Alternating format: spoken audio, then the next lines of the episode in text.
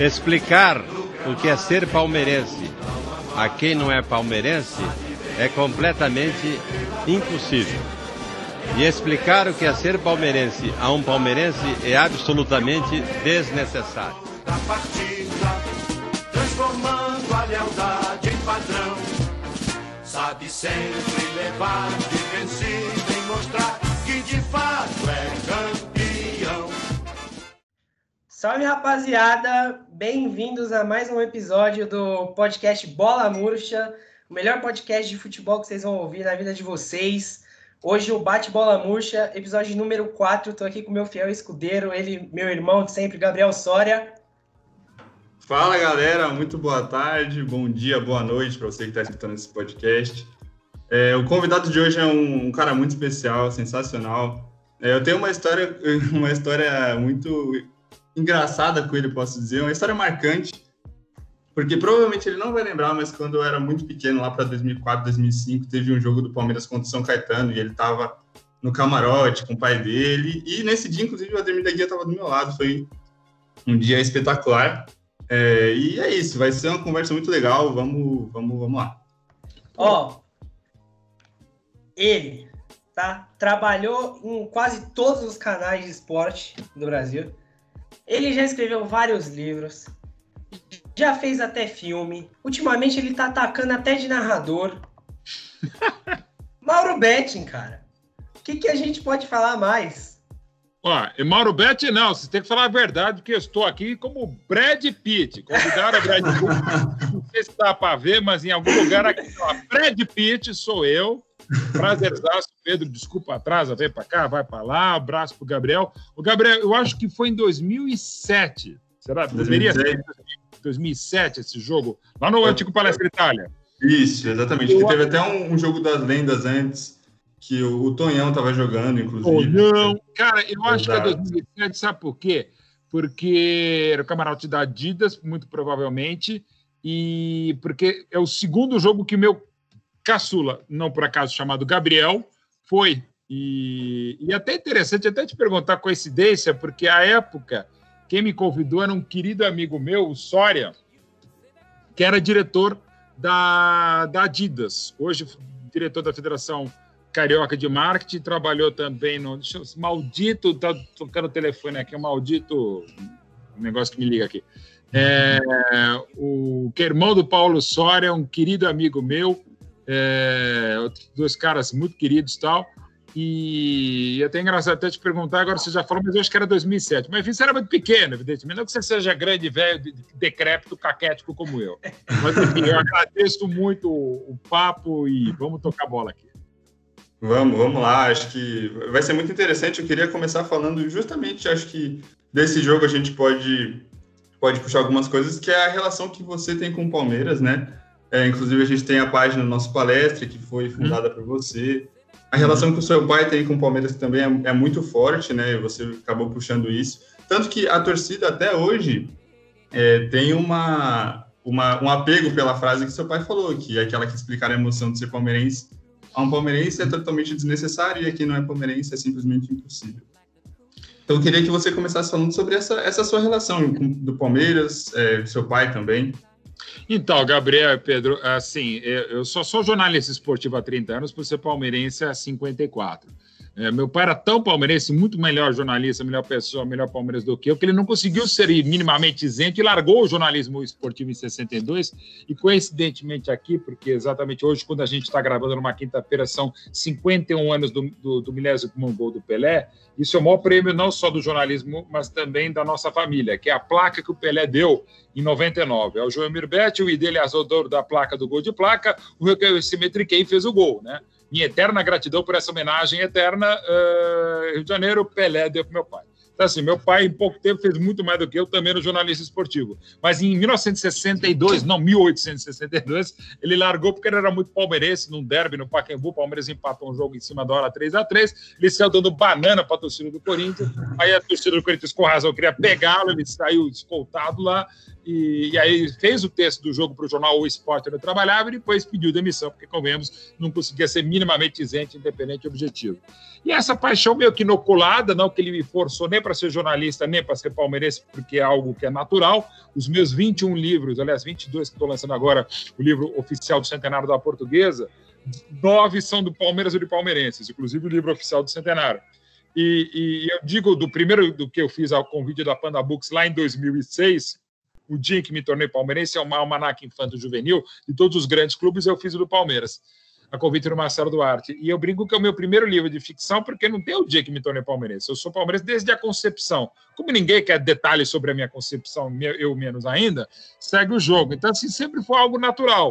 E o meu pai, sendo um jornalista muito querido, reconhecido desde os anos 70, depois comentários da Globo, apresentador tal, muito conhecido, ele sempre foi muito requisitado pela mídia para falar do Palmeiras. E ficou, enfim, virou uma das sumidades palestrinas. Tanto é que ele dá nome à sala de imprensa do Palestra do, do Allianz Parque. Tinha a frase famosa no vestiário do antigo Palestra Itália. A frase está na academia do Palmeiras, está no escritório da W Torre no Allianz Parque. Então, assim, pô, é uma honra medonha. E eu sempre me assumi nesses 30 anos como jornalista esportivo, Gabriel e Pedro, é, como palmeirense, porque quem me conhece sabe que eu sou palmeirense e saberei que eu não sou pago para ser palmeirense, porque isso não tem preço. Eu, como ser humano, tenho o, o, direito de torcer para o Palmeiras, mas como jornalista esportivo, eu tenho o dever de não torcer para o Palmeiras e muito menos contra o Palmeiras. Assim, clubista não é eu, como que desbragadamente assumo a minha torcida. Clubista é alguns coleguinhas, queridos coleguinhas, apaixonantes coleguinhas e amigos mesmo, e meus ídolos até, que distorce contra as outras cores, né? Você torce para um time e aí detona o outro, ou persegue, ou faz um monte de coisa tal. Aí é clubismo. Aceitar a nossa paixão, não. Até porque quem está no jornalismo esportivo, quem está no musical, musical não, parece que todo mundo detesta a música. E no futebol, não. Futebol, a gente é apaixonado por um clube. Eu sou muito mais palmeirense, não que eu seja mais palmeirense do que ninguém, mas eu digo, eu gosto mais do Palmeiras do que do jornalismo. Eu gosto mais do Palmeiras do que do futebol. Mas eu sou pago para isso. Eu sou pago para ser jornalista. Eu sou pago para ser jornalista esportivo, no meu caso, jornalista monocultura, jornalista futebolístico. Então é natural a minha paixão. E fico muito honrado, mais um momento cabotino meu, de escrever o livro oficial da portuguesa, de ter é, sem de ter é, no, centenário do Corinthians o meu texto que estava lá, não era do Juca Kfouri, do Benja, do Neto, na Gaviões da Fiel, o texto de um palmeirense, de ter livro oficial do Flamengo, livro oficial do Atlético Mineiro, biografia está aqui, ó, coincidentemente, ó, você tem uma ideia, biografia do Serginho Chulapa, maior artilheiro da história do São Paulo. Quem faz o, o, o prefácio? Eu. Biografia do maravilhoso doutor Sócrates, mago, ídolo, querido, colega e amigo. Quem tem, faz a apresentação no texto? Eu. Então, sabe, eu tenho mais texto em livro do Corinthians do que outros livros, do que outras coisas. Então, assim, como, aliás, um dos, dos, dos, dos curadores do Museu Pelé, o curador do Museu da Seleção Brasileira, graças a Deus eu fiz muita coisa, é muito ali no Palmeiras. Mas por quê? Porque eu assumo a minha paixão, mas eu entendo, e mais que entendo, ou tenho a pretensão de entender, eu respeito a outra paixão. O que está faltando nesse mundo não é falta amor, falta respeito. É você respeitar porque o cara gosta de pizza, respeitar porque o cara gosta do partido à esquerda ou à direita, respeitar porque o cara não gosta de economia liberal. Respeitar, velho.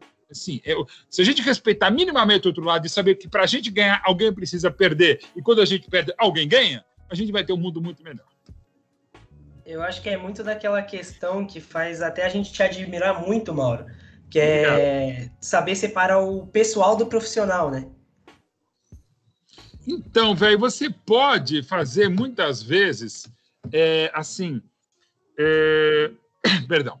Você pode muitas vezes ter é, a sua paixão, o seu gosto, o seu não sei o quê, mas, cara, respeite o outro lado, sabe? E, e, ao mesmo tempo seja um apaixonado, seja uma pessoa que, que, que gosta daquilo que você faz, gosta de taxidermia, gosta de, de rock búlgaro, velho desse respeito do lado, mas você assume essa paixão, não tem problema. Porque, no fundo, essa frase que meu pai adaptou de São Tomás de Aquino, que, que você tira Palmeiras e fala é, é, é, é sobre Deus, São Tomás de Aquino, que é assim, explicar a existência de Deus para quem acredita e para quem não acredita. Então, explicar a emoção de ser palmeirense, ser corintiano, Flamengo, torcedor do Coronel Bolognese do Peru, do, Santa, do Dom Pernil Santa Coloma de Andorra, é a mesma coisa. É que nem aquela coisa, pô, eu amo mais o meu filho do que você ama o seu. Quem, quem diz isso aí? Quem é que sabe mensurar isso aí? Então, assim, na verdade, a paixão pelo clube é a mesma, claro, com algumas características diferentes.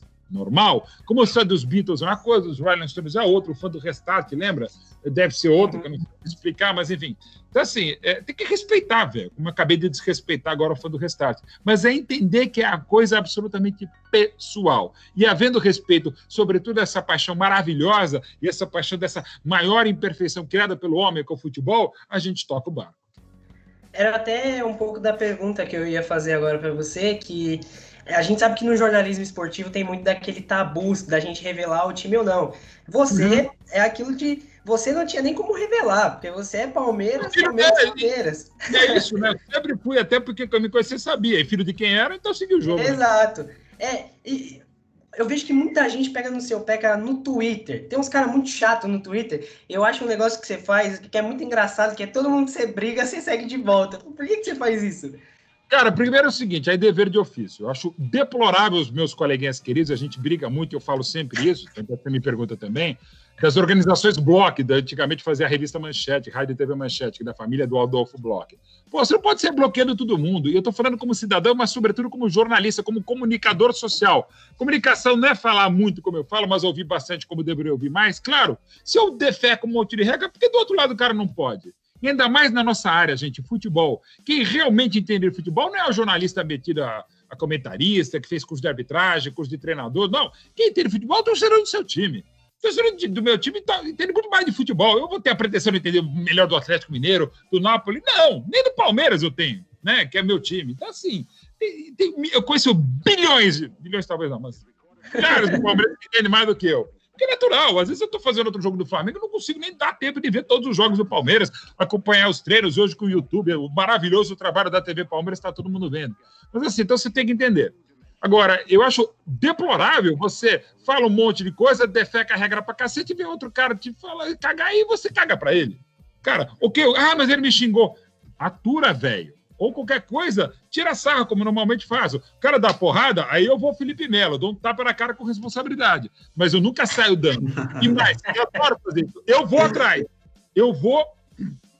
É, eu realmente eu sigo o cara. E é muito divertido que eu amo quando eles me bloqueiam. Porque eu não bloqueio ninguém mesmo, nenhuma rede social, mas os caras me bloqueiam, né? Ou apagam o, o tweet, porque isso é um erro meu. Não, não bloquearam. Isso eu acho que um puta acerto e, evidentemente, não é fácil. Eu até já fiz várias mentorias, falo aqui, já fiz várias vezes, falo nos tantos cursos que eu faço, é que, gente, é, como tentar tratar o público, tratar legal. Eu, às vezes, não é que distrato, às vezes eu nem maltrato, às vezes eu não trato como deveria quem é, gosta de mim, quem faz. Não, quando faz uma pergunta mais direta, eu até respondo. Mas o cara que faz um puta elogio, às vezes eu não respondo, eu fico meio assim, é horrível. Mas todo hater eu respondo. Aliás, tem algumas passagens maravilhosas. O cara desce ali em mim, aí eu respondo, eu falo, pô, Mauro, só assim para você me responder. Eu te mandei milhões de comentários, e aí, só que eu.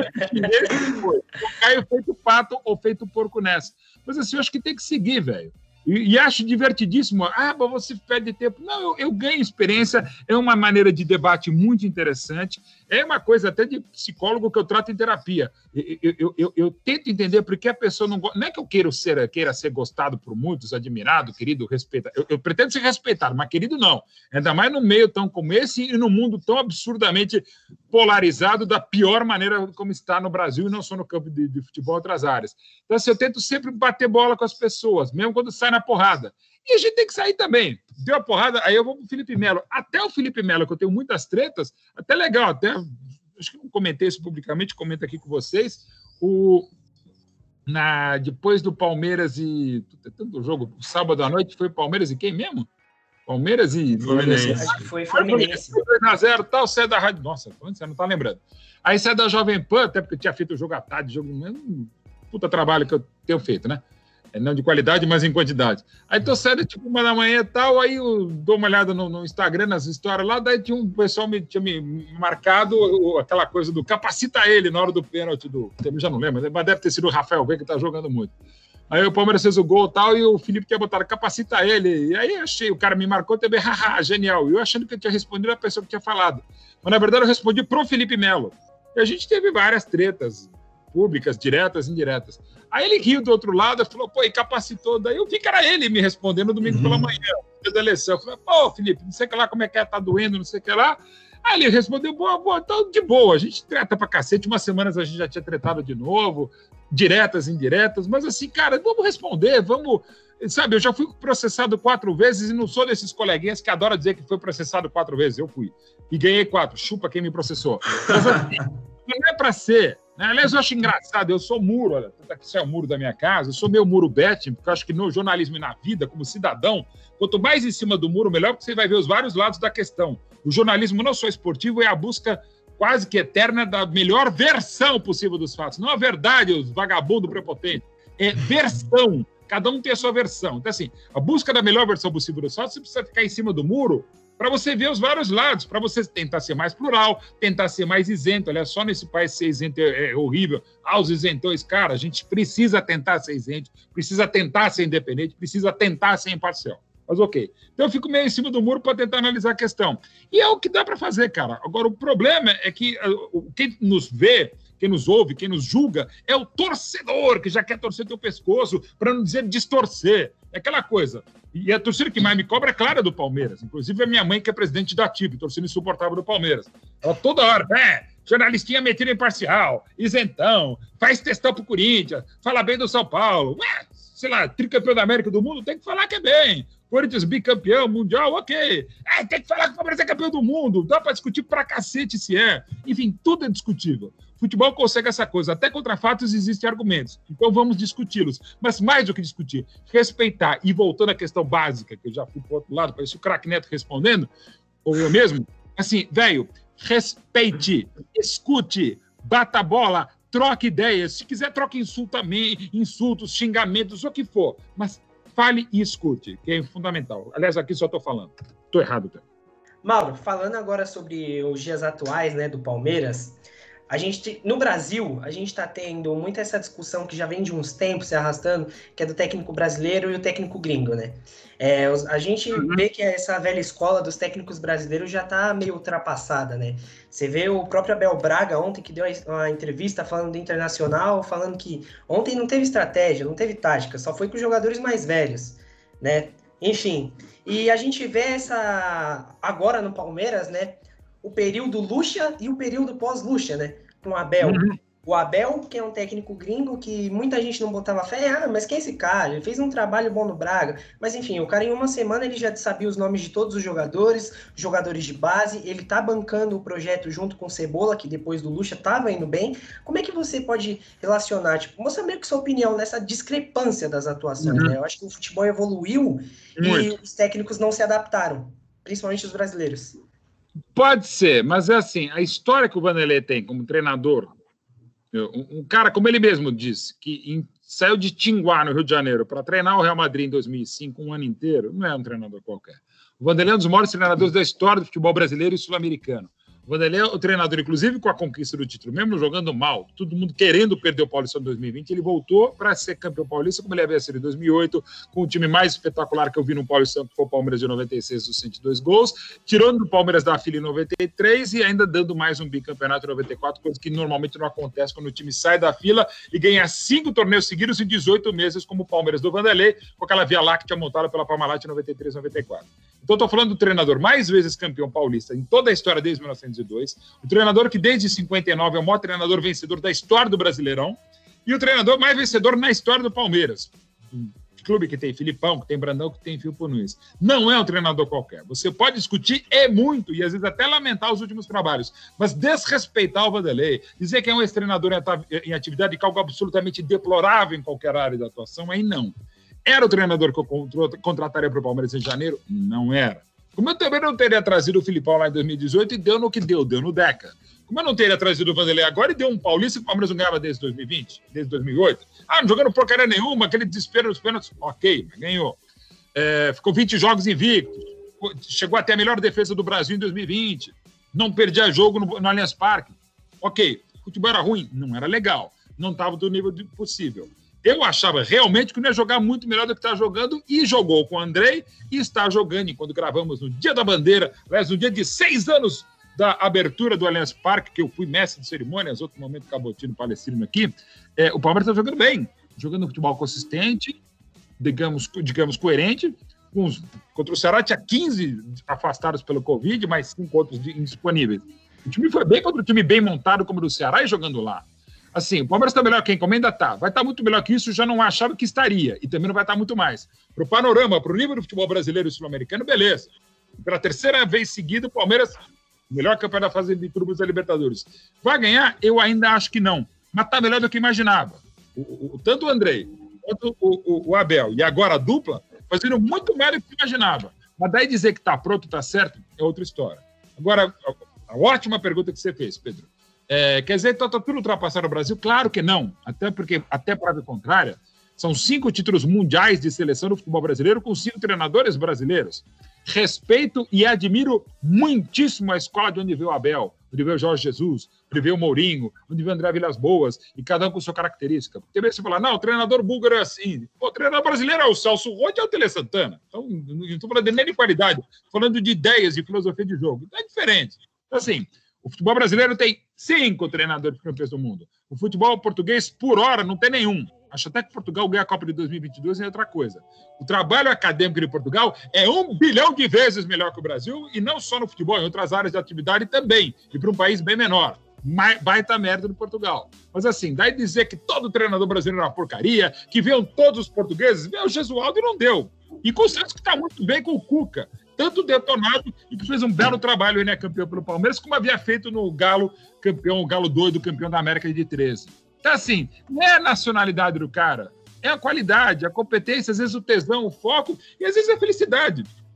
Eu acho difícil o Palmeiras hoje, 19 de novembro, estivesse jogando o que está jogando, se ainda tivesse Luxemburgo, até para os desgastes e alguns desgastes internos. Ok.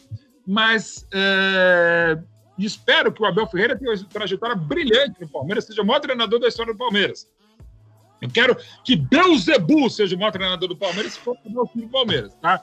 Isso eu sou resultadista do para saber, não. E a, a, princípio, o Abel não treinou um ano no, no, Real Madrid nem a seleção brasileira como o Vanderlei. Então, assim, detonar o Vanderlei e uma das coisas pavorosas que existe é ficar aposentando, jubilando as pessoas, encerrando carreiras. Isso eu acho pavoroso. Isso é outro puta erro nosso da imprensa.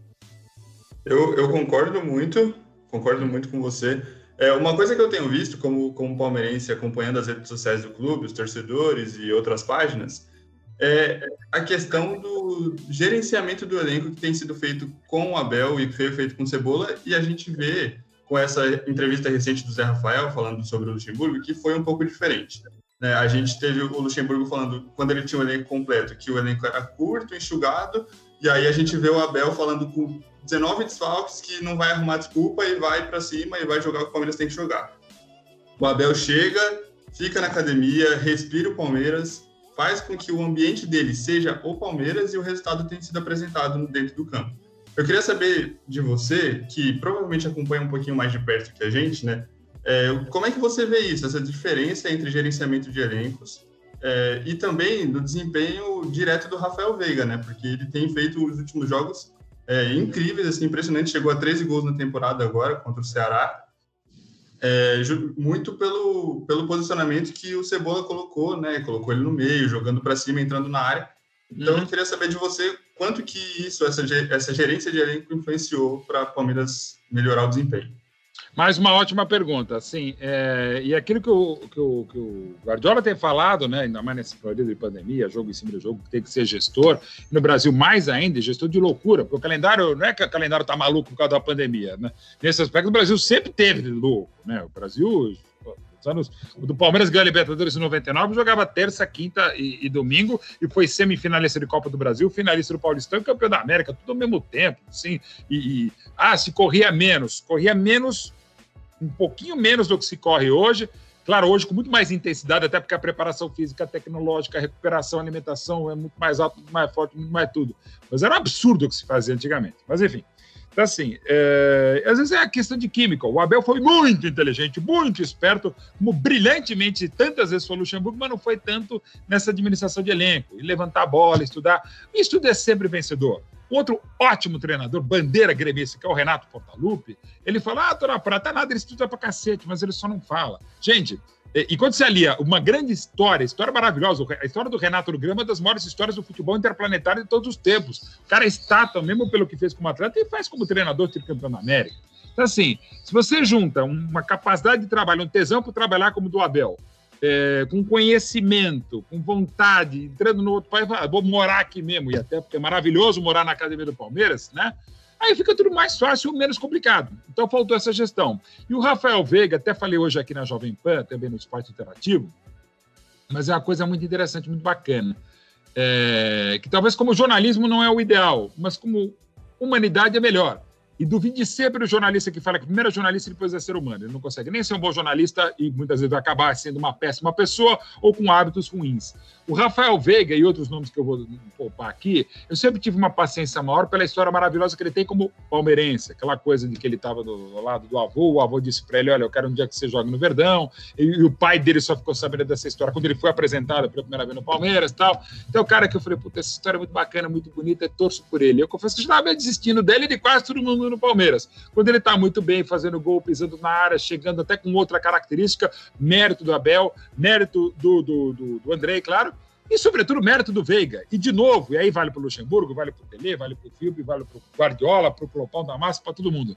Quem ganha empate perde é jogador.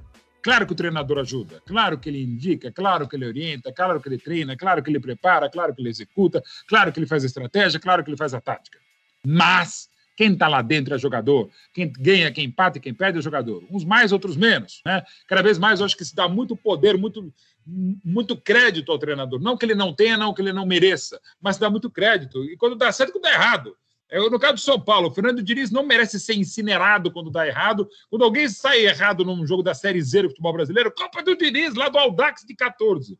Aí quando dá certo, se esquece. Então, assim, ele não pode ser incinerado como é o Diniz e não pode ser também insensado. Ele que inventou Guardiola, ele que inventou o Tele Santana. O futebol desde 1963 não tem existe. É o Pelé dos treinadores. Calma, gente. São os exageros. Calma. Por isso que a virtude está no meio, não por estar no meio em cima do muro. A virtude está no meio por estar equidistante ou máximo distante das polarizações dos extremos. Extremos bons são os, apenas no futebol. E, sobretudo, da segunda academia do Edu e do Ney. Então, assim, mérito pro, pro, pro, pro Veiga, mérito pro, pro Cebola, mérito pro Abel, um certo demérito pro Vanderlei, mas, de repente, sei lá, ele poderia estar assim com o Vanderlei. Ou, sei lá, até por questões pessoais, ele podia não estar. A gente também tem que entender que o jogador, como qualquer profissional, é, primeiro, uma pessoa. Tem problemas em casa?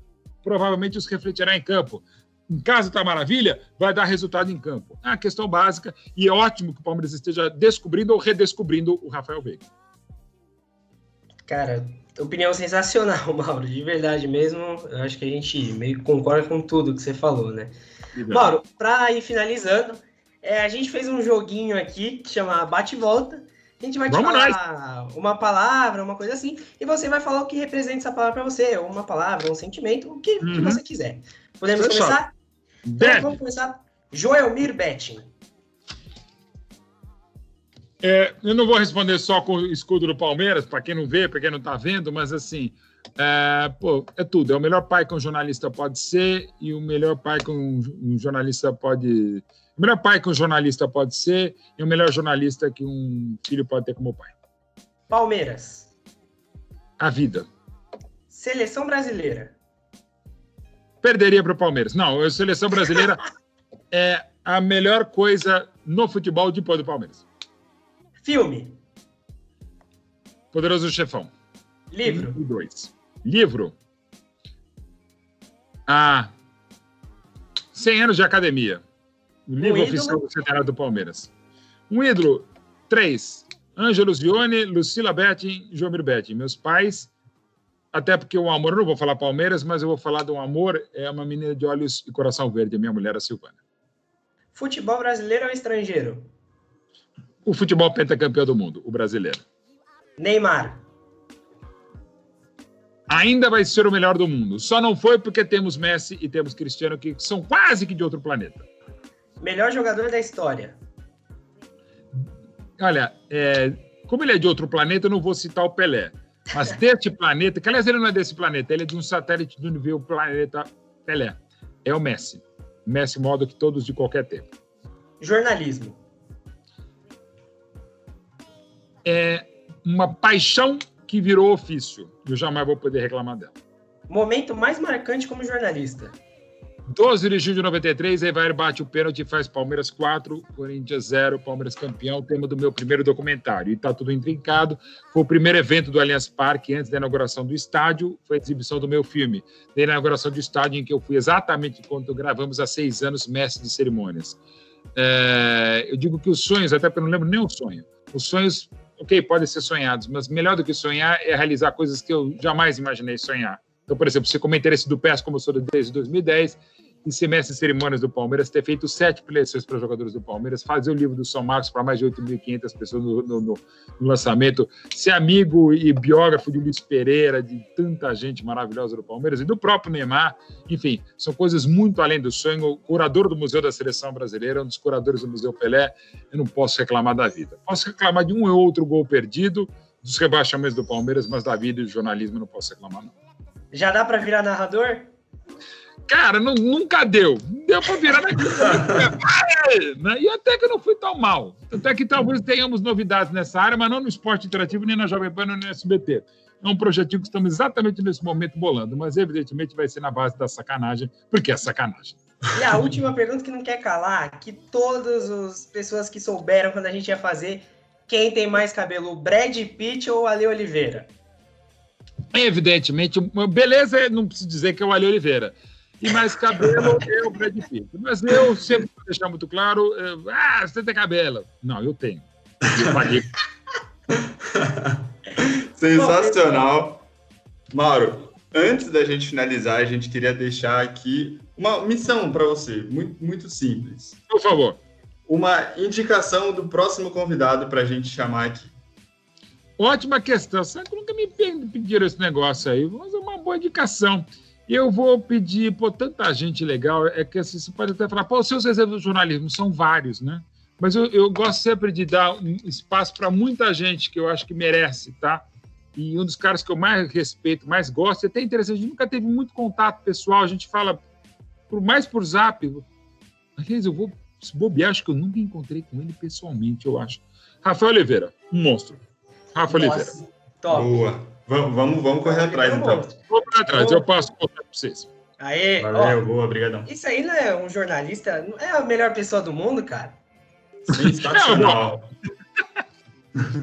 Pessoal, essa foi a entrevista, creio que a melhor até agora, a mais sensacional, com arrisco a dizer... Ou seja, chupa todos os outros entrevistados. arrisco a dizer, um dos melhores jornalistas esportivos da história, tá?